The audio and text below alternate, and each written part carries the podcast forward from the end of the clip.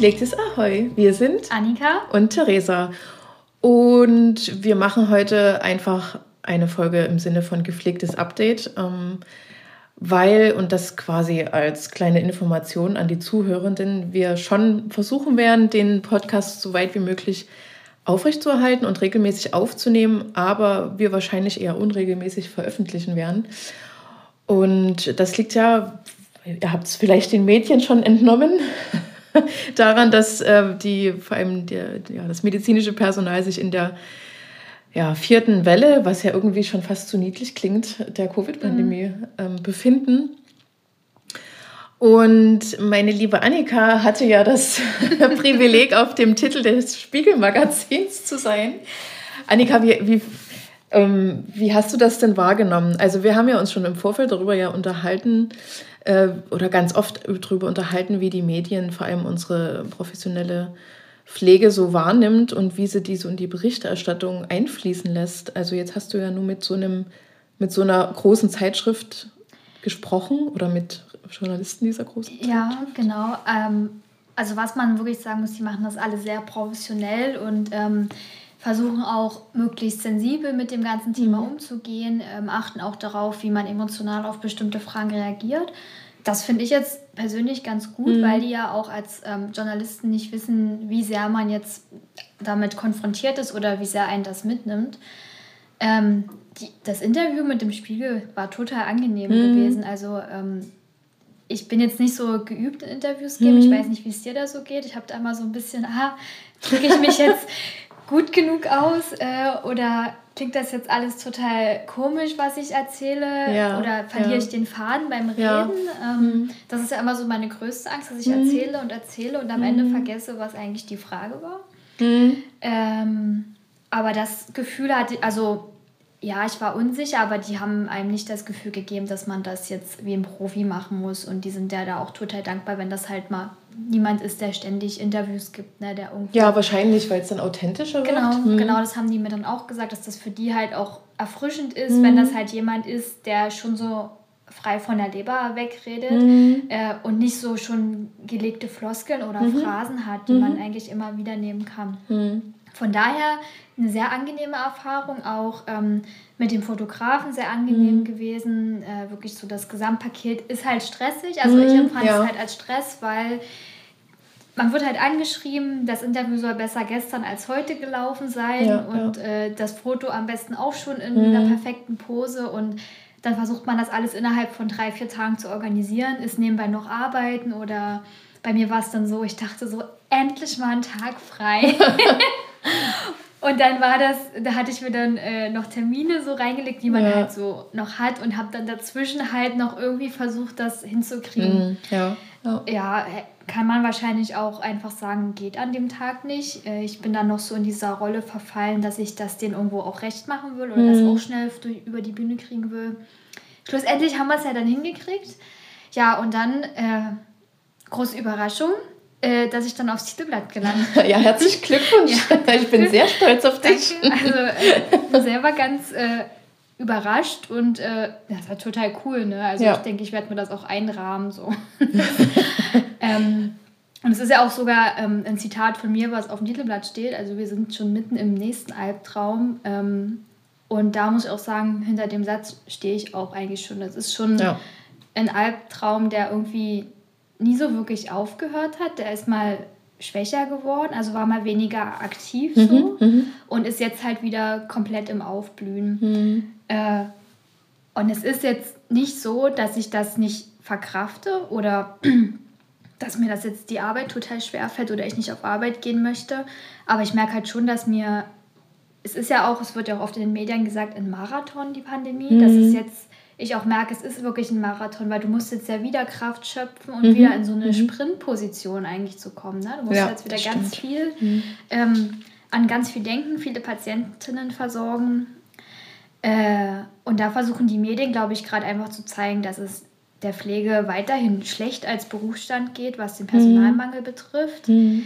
Was ich aber halt schade finde, wo man dann auch wieder sagen muss, es ist jetzt nicht erst seit gestern bekannt, dass wir Personalmangel haben. Mhm. Und es ist auch nie erst seit gestern bekannt, dass eine Arbeit auf der Intensivstation anstrengend ist.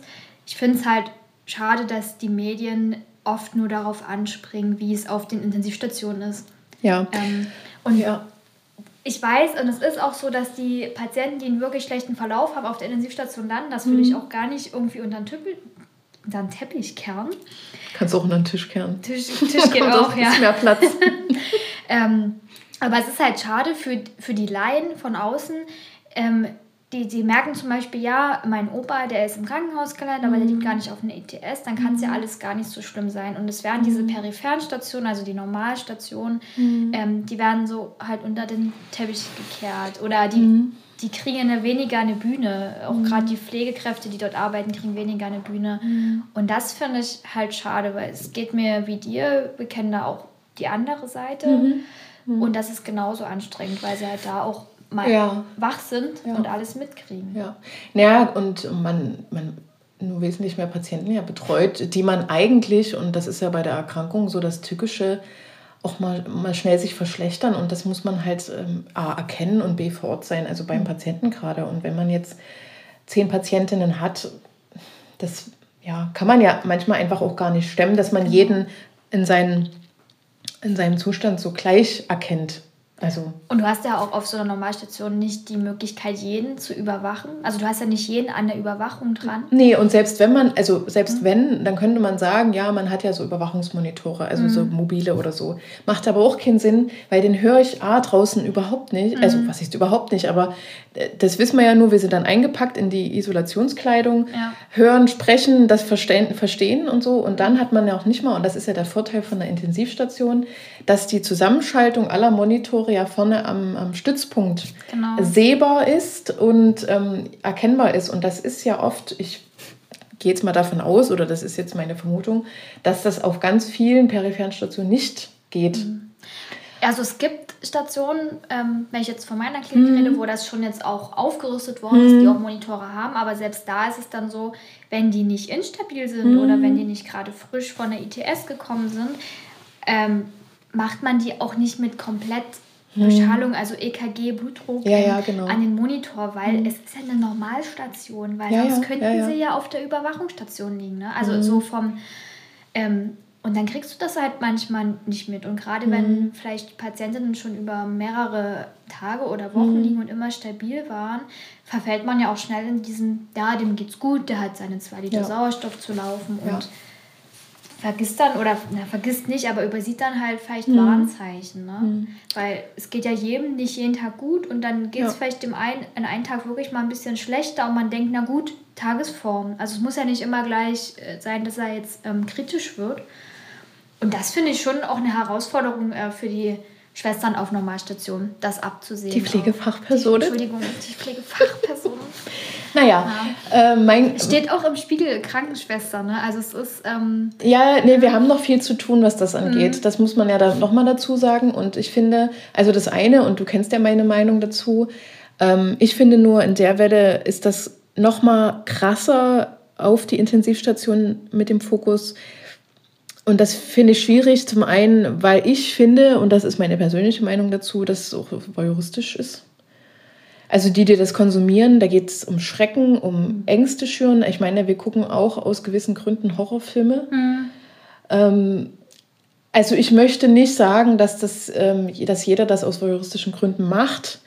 Aber ich denke schon, dass es ähm, einfach was bedient, wofür jetzt diese Bilder so benutzt werden. Und ich möchte zwar auch glauben, dass es seriöse Mädchen gibt, die damit einfach hinweisen wollen, aber ich finde, das, das deckt halt nur wirklich einen ganz geringen Teil ab, was jetzt gerade los ist. Und um Verständnis zu fördern, das schaffe ich nicht mit Schreckensbildern. Ja. Und ich finde, ähm, gerade wenn es darum geht, und das habe ich so im, im privaten Kreis so mitbekommen, wenn man so gefragt wird, ja, wie viele Beatmungsplätze gibt es denn so? In Sachsen jetzt zum Beispiel oder wie viel ECMOs, also diese nochmal, du kannst es mhm. glaube ich besser erklären als ich, ähm, spezielleren Verfahren für eine Intensivbehandlung, die nochmal mehr äh, Personal erfordert und höhere Fachexpertise, Fachexpertise genau. genau. und wenn man dann sagt, naja, das sind, sage ich mal, so und so viele Betten mhm. und vor allem ähm, hat auch nicht jedes Krankenhaus so eine ECMO, dann ist das Verständnis in Relation, naja, sag mal mal, jetzt mal wirklich pauschal gesagt, es gibt zehn ECMO-Betten mhm. in Sachsen. Nur, nur jetzt als Beispiel. Und dann soll jemand äh, Verständnis entwickeln, na wegen zehn Menschen sollen wir hier den Riesenaufriss machen? Mhm. ich halt denke nicht, dass da viele ähm, das, das nachvollziehen können, worum es hier eigentlich geht und ähm, dieses Aufzeigen. Und ich finde, ich hatte ja, ich glaube im Dezember, genau im Dezember, da habe ich mit einer Journalistin von der Super Illu gesprochen. Mhm. Das ist ja auch so ein Region, was mehr so das Ostdeutsche so bedient. Mhm. Und da habe ich auch anderthalb Stunden mit der telefoniert oder so. Also das war so richtig viel erzählt. Und ich glaube, wenn sie gekonnt hätte, und das ist das Nächste, das ist ja eigentlich die Chefredakteure bestimmen, wie viel kommt davon mhm. rein. Mhm. Weil die Journalistinnen, die das so, die dich interviewen zum Beispiel, die würden garantiert mehr draus machen mhm. wollen. Aber es mhm. geht halt nicht. So habe ich zumindest das Gefühl. Ja. Und da war der, und wo das dann veröffentlicht wurde, ähm, ging es vor allem auch um, um äh, Bonuszahlungen, glaube ich. Und da wurde wirklich die breite Palette abgebildet. AltenpflegerInnen, ähm, ich von der, von der Palliativstation damals noch, dann eine Kollegin, die nebenbei Medizin studiert, also wirklich ein breites Feld. Und das finde ich jetzt gar nicht mehr. Also jetzt, wenn man jetzt den Spiegel durchliest mit diesem Beitrag, also du bist die Einzige, wo nicht intensiv dabei steht. Ja, ja, weil ich ja auch. Und, und, und, wenn man, und wenn man Menschen dazu bringen möchte, dass die verstehen, warum wir hier diese Maßnahmen jetzt ergreifen müssen, dass der Rattenschwanz eigentlich noch darin besteht, dass ganz viele Patientinnen hinten runterfallen, die eigentlich äh, onkologisch behandelt werden müssten, Nachsorgeuntersuchungen bekommen müssten, die OPs abgesagt werden von Normalstationen, also von den ganz mhm. einfachen chirurgischen ja. Stationen dass äh, Stationen geschlossen werden müssen, Fachbereiche zusammengelegt werden müssen ähm, und sich das alles so im Umbruch jetzt befindet und man gar nicht so irgendwie, ja, sich jetzt irgendwie so dazu erstmal einlassen muss, dass man jetzt einfach mal mitschwimmt. Das ist ja das nächste. Dieser Rattenschwanz ist ja nicht nur an den Patientinnen dran, mhm. sondern auch am Personal durch das Zusammenlegen der Station mhm. oder dass äh, bestimmtes Personal halt auf die Covid-Station gebracht ja. wird. Du musst dich ja immer neu im Team finden. Das ja. ist auch eine unheimliche menschliche Herausforderung, finde ich. Ja. Gerade auch in solchen, sage ich mal, neuen Krankheitsbildern mhm. sich einzufinden. Ähm, dann ist es halt auch schade, die, die Bevölkerung kann halt durch diese gezielte nur bestimmte Aufklärung auf ITS mhm. wenig das ganzheitliche fassen, ja. was du ja auch mhm. schon gesagt hast. Ähm, die können halt nicht in Relation setzen, was es bedeutet, zehn ECMO-Betten zu haben. Und äh, genau. wie viele, oder auch immer diese, diese Frage, wie viele liegen denn jetzt bei euch oder wie viele sind dann beatmet, das ist eine wichtige Zahl zu mhm. wissen, aber die kann halt ein Laie nicht einschätzen, weil mhm. da ja auch keine Relation hat, wie viel liegen denn jetzt auf mhm. einer Station, wie viele Pflegefachkräfte brauche ich denn eigentlich für einen so einen mhm. Patienten. Mhm. Ähm, und dadurch ist das für viele, denke ich, dann nicht greifbar und dann verstehen die dann halt auch nicht, mhm. warum wir als Pflege nach Personal schon schreien mhm. ähm, und verstehen auch nicht, wenn denn der Personalmangel, also der ist ja, ist ja kein mhm. Wenn jetzt mhm. so schlimm ist und mhm. schon seit Jahren, warum denn gerade jetzt in der Pandemie so viele gesagt haben, ich kehre dem Ganzen den Rücken zu. Das wird ja nicht richtig aufgeschlüsselt. Also das ist ja nicht die Pandemie an sich, sondern da hängt ja auch so ein Rattenschwanz ja, ja, genau. dran. Ne? Ja, ja. Und da denke ich auch, mehr Aufklärung würde vielleicht in, den, in, den, ähm, in der Bevölkerung mehr Verständnis bringen. Ja. Ich hatte heute ein Zitat gesehen von Jens Spahn. Mhm. Ähm, so, also sinngemäß, ähm, wer jetzt noch nicht ähm, die Tragweite der ganzen äh, Covid-Erkrankung sieht, äh, den möchte ich am liebsten auf eine Intensivstation zerren. Ach so, ja, das habe ich auch gelesen. Äh, wo ich dachte, ja, Okay, mhm. aber warum jetzt wieder auf eine Intensivstation? Na, weil, weil, das, weil das so und so geprägt ist. Und ich, ich, ich, ich schiebe da den, den Mädchen und vor allem diesen, äh, sag ich jetzt mal, bunten Mädchen vor allem die Verantwortung zu. Weil wenn wir nur über, also über Intensivstationen Bericht erstatten, dann glaubt man ja irgendwann, dass es nur das gibt. Und ich hatte äh, über, über Instagram auch ja eine Anfrage, das hatte ich dir jetzt auch im Vorfeld erzählt, von jemandem, vom Bild am Sonntag, ähm, wo es wieder also darum ging, in der Intensivpflegefachkraft und, das ist noch das nächste, dann eigentlich on top, die aufgehört hat.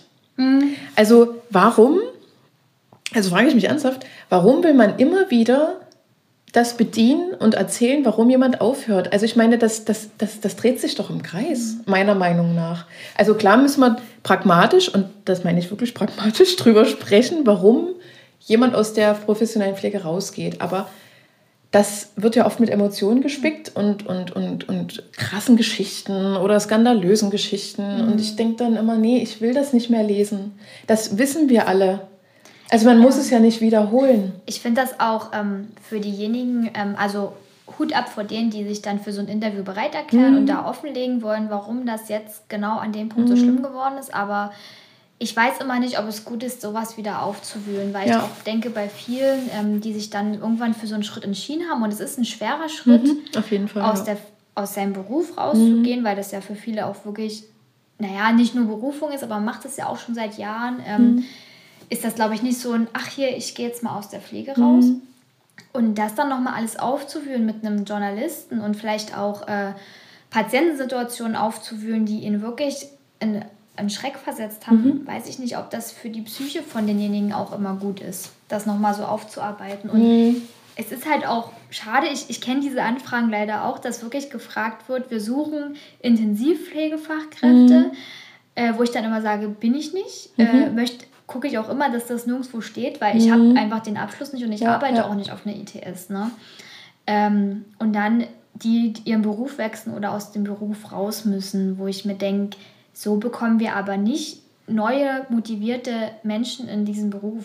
Ja, vor allem, jetzt stell dir mal vor, ähm, und das hatten wir auch schon oft, dass das lesen welche, die vielleicht ähm, erst recht pflegebedürftig sind und dann Sorge haben, dass die im Krankenhaus auf Kolleginnen treffen, die demotiviert in ihrem mhm. Beruf sind. Und ich denke nicht, es verzerrt das Bild. Mhm.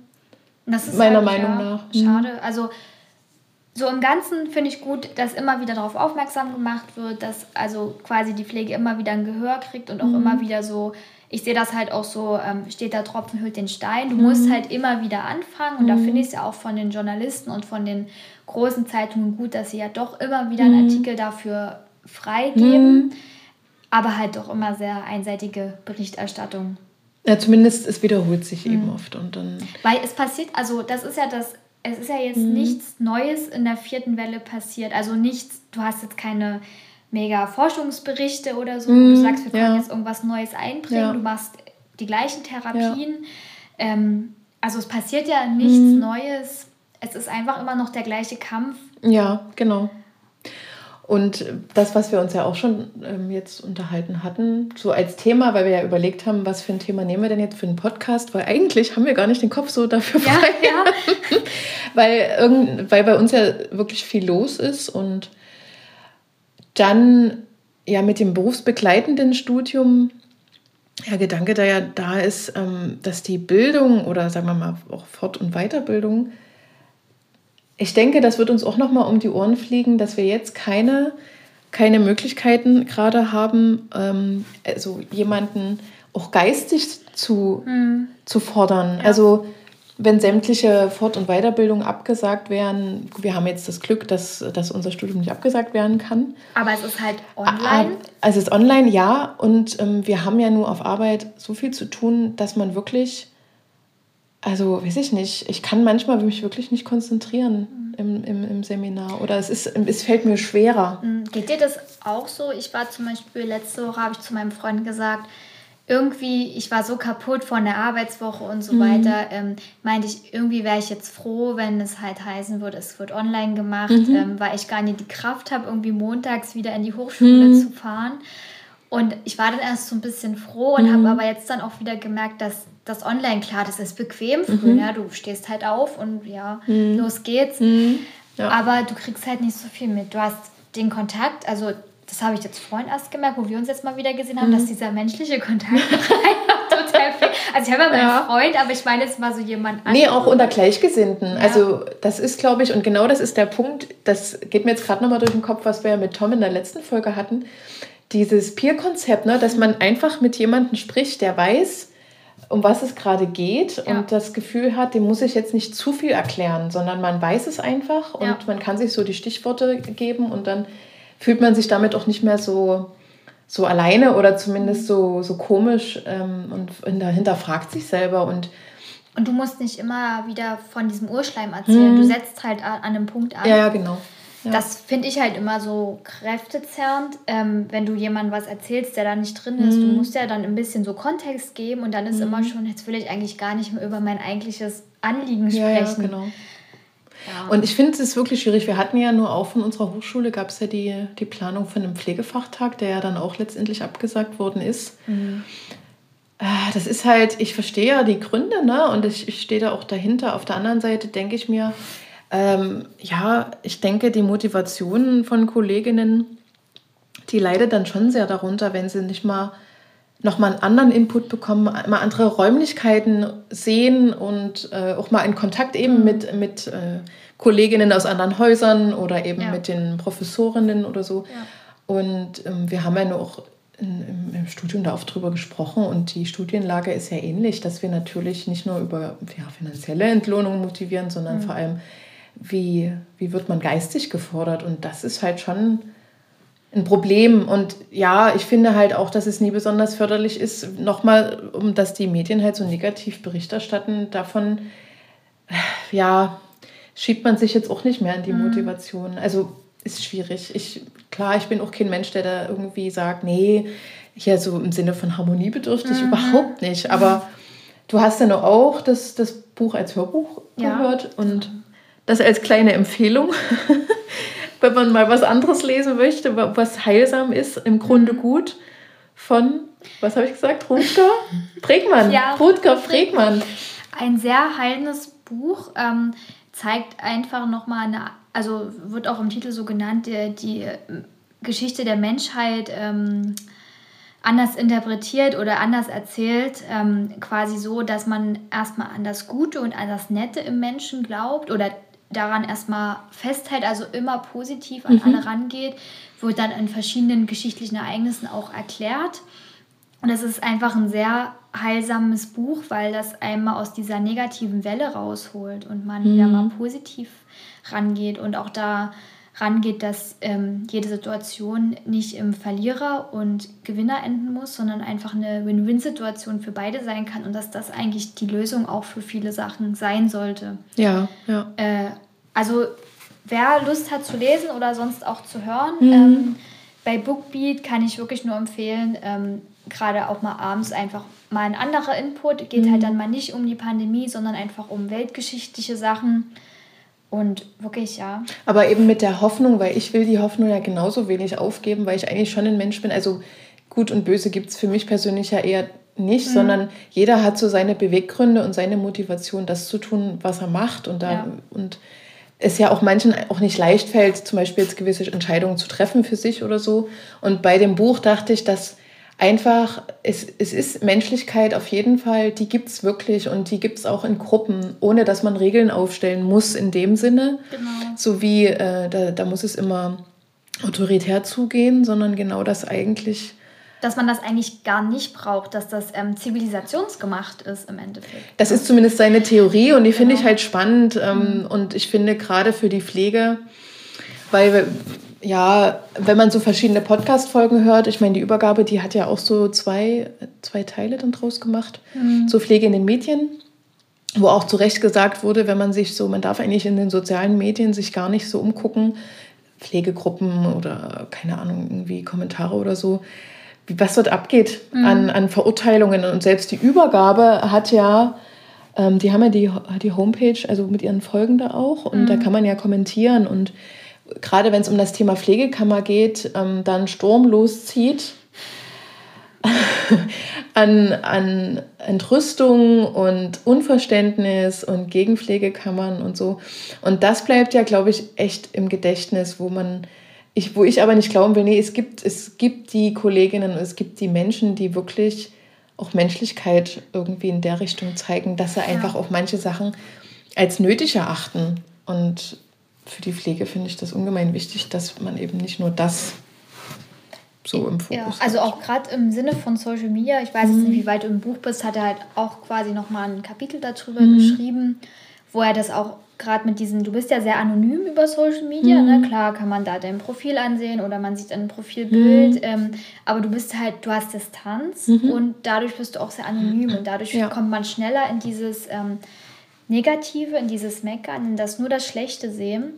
Äh, und das fand ich halt auch mal wieder einen neuen Ansatz. Also mich hat mhm. das Buch auch in vielen Sachen, weil ich auch ein Typ bin, der schnell mal in die pessimistische Schiene mhm. rutschen kann oder sich schnell über Sachen aufregt. Mhm. Und wenn ich dann in so einer Schleife drin bin, dann mhm. ist es mhm. halt auch für mich schwer, mhm. da immer rauszukommen. Und das ist wirklich jetzt, wenn man dann auch mal überlegt, einfach mal bewusst auch äh, Medien mal zu meiden. Das habe ich dann auch mal ein mhm. paar Tage ja. gemacht. Ja. Ähm, weil da wirst du ja auch wahnsinnig, wenn du ja. jeden Tag die Zahlen siehst und ja. Ähm, Na, ich habe auch die Erfahrung gemacht, also ich denke einfach nicht, dass, ähm, weil ja manchmal den, den Pflegekolleginnen auch so Missgünstigkeit davor geworfen wird oder man so den Eindruck hat, man ist so neidisch und die anderen kriegen wieder den, ähm, den selbstständigen Patienten, nur wir mhm. nicht. Und ich habe trotzdem gedacht, die, die Pooltätigkeit, ich glaube, das habe ich in der Folge auch schon mal ähnlich gesagt, der Eindruck hat sich sehr gewandelt, seitdem man mal wirklich mit einem Team auch im Dienst zusammengearbeitet hat und in den Diensten.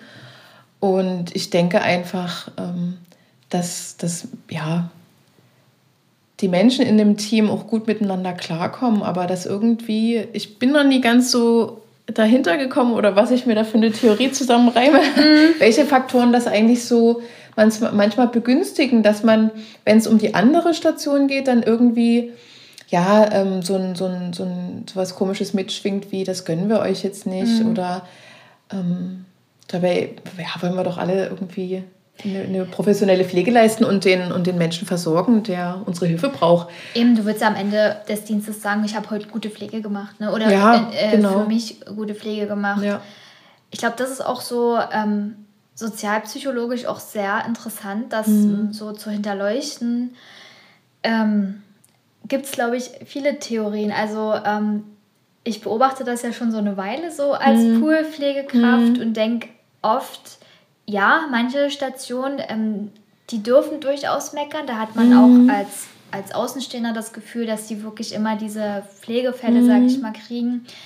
Äh, aber bei manchen Stationen denke ich, die leben dann schon so auf ihrer Insel. Mhm. Und das ist dann das Problem, dass der Weitblick einfach fehlt, mhm. dass man selber halt dann nur in seinem Arbeitsrhythmus mhm. ist und alles, was darüber hinausgeht, funktioniert dann nicht.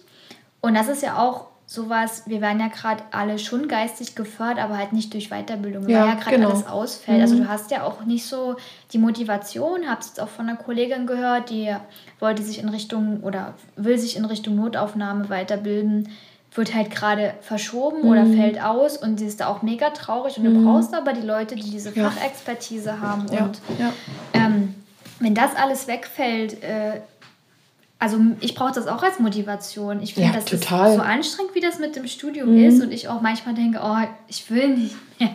Also ich muss dir mal ehrlich sagen, und ähm, ja, seit dem Studium ist auch noch mal viel in meinem Kopf so passiert. Das mhm. würde ja ähnlich gehen. Und jetzt fange ich ja nur ab Dezember eine Leitungsposition an. Und ich denke, dass ich das ja, vor zwei, drei Jahren nicht gemacht hätte. Und ähm, jetzt die Motivation sehr stark ausgeprägt ist, äh, da auch äh, so, ein, so einen Impact irgendwie zu haben. Mhm. Also, dass man wirklich sagt, das, was ich im Studium gelernt habe, das will ich A, auch anwenden mhm. und B, äh, will ich damit auch nicht aufhören, also so mich weiterzubilden. Und ich äh, freue mich halt total auf das Team, weil ich da selber nur als Pool-Mitarbeiterin Verdienste mhm. gearbeitet habe. Und was die so für Stärken mitbringen, ich bin halt total neugierig und ich bin halt auch so, ich finde das halt schade, dass, dass ich das Gefühl habe, dass man eigentlich grundlegend in neugieriger, also dass mhm. Menschen neugierig eigentlich sind, finde mhm. ich jedenfalls, ja. aber irgendwie durch diese ganze, durch diesen ganzen äh, ja, durch die ganzen Einflüsse, was, womit wir so zugeballert werden und wie schrecklich das alles ist und so, verliert sich das irgendwie. Also das ist zumindest mein Na, Gedanke noch dazu. Du brauchst ja auch in, dem, in deinem Gehirn auch Platz dafür, dich mit irgendwas zu beschäftigen. Es ist ja so, wenn du so zugeballert wirst, ja, ja, dann ist ja auch irgendwo keine Kapazität mehr. Du kannst den Murmelbahn im Kopf spielen. ja. Da habe ich viel Platz. Knete und bunte Murmel. ja, sehe ich ganz genauso wie du. Und ich muss auch sagen, ähm, durch das Studium hat sich auch meine Eigenmotivation wieder sehr ähm, bemüht. Also ich versuche auch auf Arbeit mich einzubringen, äh, viel Input zu geben. Mhm. Und das, was ich auf Arbeit mitbringen kann, ist dann für mich nicht mehr so dieses, oh, ich muss jetzt auf Arbeit und dies mhm. und das tun, sondern ich bin schon anders motiviert, mhm. als ich motiviert war, wo ich in Anführungsstrichen nur mhm. Gesundheits- und mhm. Krankenpflegerin war. Und das denke ich, dass es halt auch bei vielen Kolleginnen ist, wenn du halt ab und zu mal so einen Weiterbildungstag hast. Und wenn es bloß mal so ein mhm. Tag ist, ne, wo du noch mhm. mal irgendwie das Neueste aus der Intensivmedizin oder so mitkriegst, mhm. einfach bloß mal was anderes ja. Ja. Weil ich merke ja auch selber, ich habe zu Hause nicht immer die Lust ähm, oder einfach die Motivation, mir selber noch mal was durchzulesen. Ja. Ich bin auch so ein Typ, wenn mir das einer so ein bisschen mundgerecht macht, kann ich das halt besser ja. aufsaugen. Ja, ja, ja, ja, ähm, klar. Und das fehlt jetzt und bleibt einfach auf der mhm. Strecke. Und ähm, äh, ja, also es ist jetzt bei uns ja, ja. auch ähnlich. Ich finde, durch das Online ähm, ist meine Motivation anders. Wenn wir in Präsenz sind, dann war das früh nur dieses aha, Aufstehen, kalt mhm, draußen. Ja. Aber dann habe ich immer dich gesehen oder andere und dachte so, ach ja, wird schon irgendwie ja, gut. und jetzt genau. bist du halt zu Hause so in deinem heimlichen Umfeld ja. und dann, ach, was könnte man denn? Weil ich muss dringend putzen. Ja, genau. so nebenbei. Ja. nee, das, ich kann das total nachvollziehen, ja. Ja, und das wird, glaube ich, ähm, vielen so gehen, dass das halt auch die, die von zu Hause aus jetzt arbeiten müssen, ja. du kannst halt Beruf und Arbeit gerade nicht mehr trennen. Und das ist ja auch für die Psyche total wichtig. Das finde ich auch einen guten Satz, Annika, auf jeden Fall. Das sehe ich ähnlich. Also der Beruf ist gerade auch sehr in meinem Alltag so integriert. Mhm. Liegt jetzt nicht nur an Covid, sondern einfach, weil jetzt auch irgendwie viel passiert. Ja. Also genau. wahnsinnig viel mit dem, ja, irgendwie, das sind so aber auch so getrennte Welten dann interessanterweise auch wieder. Das eine ist so diese, diese Covid-Thematik und ähm, meine Eltern zum Beispiel haben da auch viel Redebedarf und mhm. äh, Freunde und also ja, dann noch ist es ja ähnlich wie wenn man selber Kinder hat mit Schulschließungen und so. Man kann sich ja dem Ganzen gar nicht so richtig entziehen. Mhm. Und gleichzeitig passiert aber auch viel Gutes, so in meinem Privaten. Und das passt, also das ist manchmal total verrückt, das irgendwie in, in einem Tag unterzukriegen von, von, von, von der mhm. Gefühlslage her. Ja. Es ist so manchmal von Himmel hoch jauchzen ja. zum Tode Und denke mal, oh, einen Tag mal Ruhe mhm. im Kopf. Nicht mal so jetzt körperlich, ja. sondern so mal auf Arbeit gehen und dann. Genau, also das geht mir auch so, dass ich gefühlt keinen Tag hatte, an dem ich aufstehe ja. und nicht äh, Termine habe oder so. Ja. Oder halt sage, ich gehe arbeiten, ich komme pünktlich mhm. nach Hause und dann gucke ich, was ich jetzt machen will. Und das fehlt mir auch gerade sehr. Und ich glaube, das zerrt halt auch auf Dauer. Mhm. Und das ist halt gerade einfach auch noch verstärkt durch die ganze Situation. Also, dass ja. du halt auch eingeschränkt äh, bestimmten Hobbys nachgehen kannst und so, was dann einfach fehlt. Ne? Ja, das war jetzt unser Update. Wie ein, ein kleines geht. Update und ich habe manchmal das Gefühl, wir machen gerade nur Updates, aber ich finde das gar nicht so schlimm. ähm, ich denke mal, wenn wir dann, ja, ich ich bin optimistisch Anfang im Frühjahr nächsten Jahres, wenn man dann noch ein bisschen Luft hat für Themen. Und dann schreiben wir auch unsere Bachelorarbeiten. Da haben wir vielleicht auch ein bisschen mehr. Und dann ähm, wird es ja sowieso spannend, weil ich finde, dann könnten wir auch uns auch nochmal austauschen über die Bachelor-Themen, die wir so eigentlich ins Auge gefasst haben. Ja. Ich hoffe, ich habe bis dahin meine Bachelor-Thesen studentlich formuliert. naja, gut, ja, hoffe ich. das wäre ganz gut zum Schreiben, mhm. denke ich. Ja. Und ja, wie gesagt, unregelmäßige Veröffentlichung, denke ich mal, ist realistisch, aber mhm. wir freuen uns natürlich trotzdem, wenn ihr Feedback für uns habt, gerne per Mail. Ja. Oder auf Apple Podcast kann man natürlich auch bewerten. oder ja, keine Ahnung. Wie auch immer ihr uns erreichen wollt über Instagram. Instagram gibt es ja auch noch. Genau. Ja, das dazu. Dann wünschen wir euch eine, eine hoffentlich ruhige Zeit in dem ganzen Wirrwarr hier draußen. Und wir hören uns dann das nächste Mal. Bis bald!